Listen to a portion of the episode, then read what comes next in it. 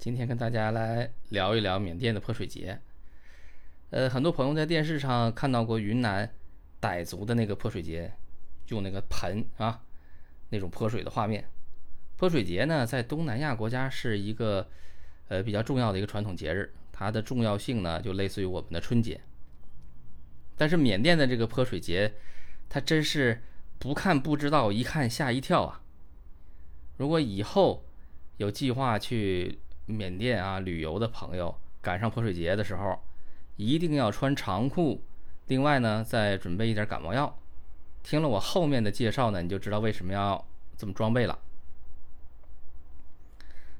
泼水节的时候呢，政府会搭建泼水台，啊。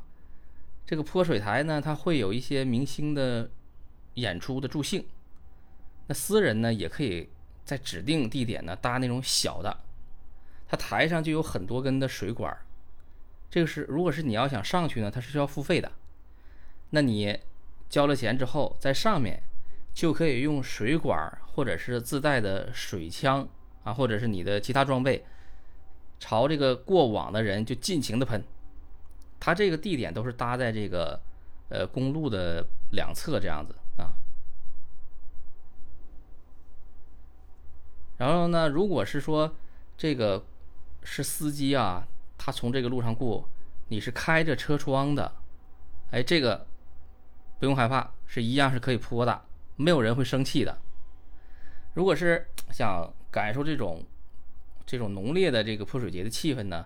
你就一定要跟在这货车的后面，沿着这个泼水节泼水台啊集中的这个街道走一遍。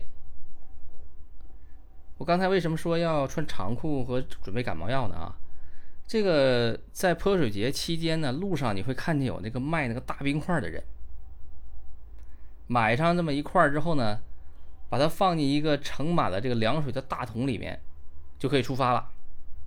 一般是那种小小的。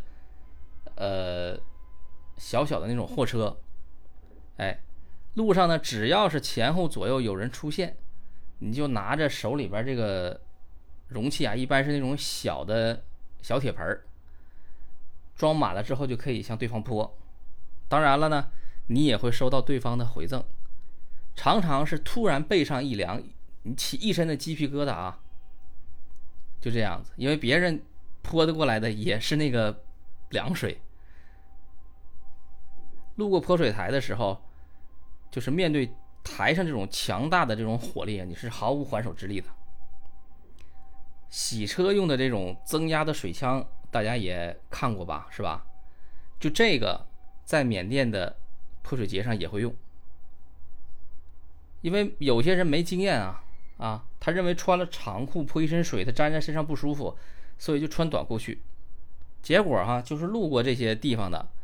这些人就会朝着你没穿这个没有衣服遮挡的地方就猛喷，因为它相对来说位置比较低，所以说主要喷的都是你小腿。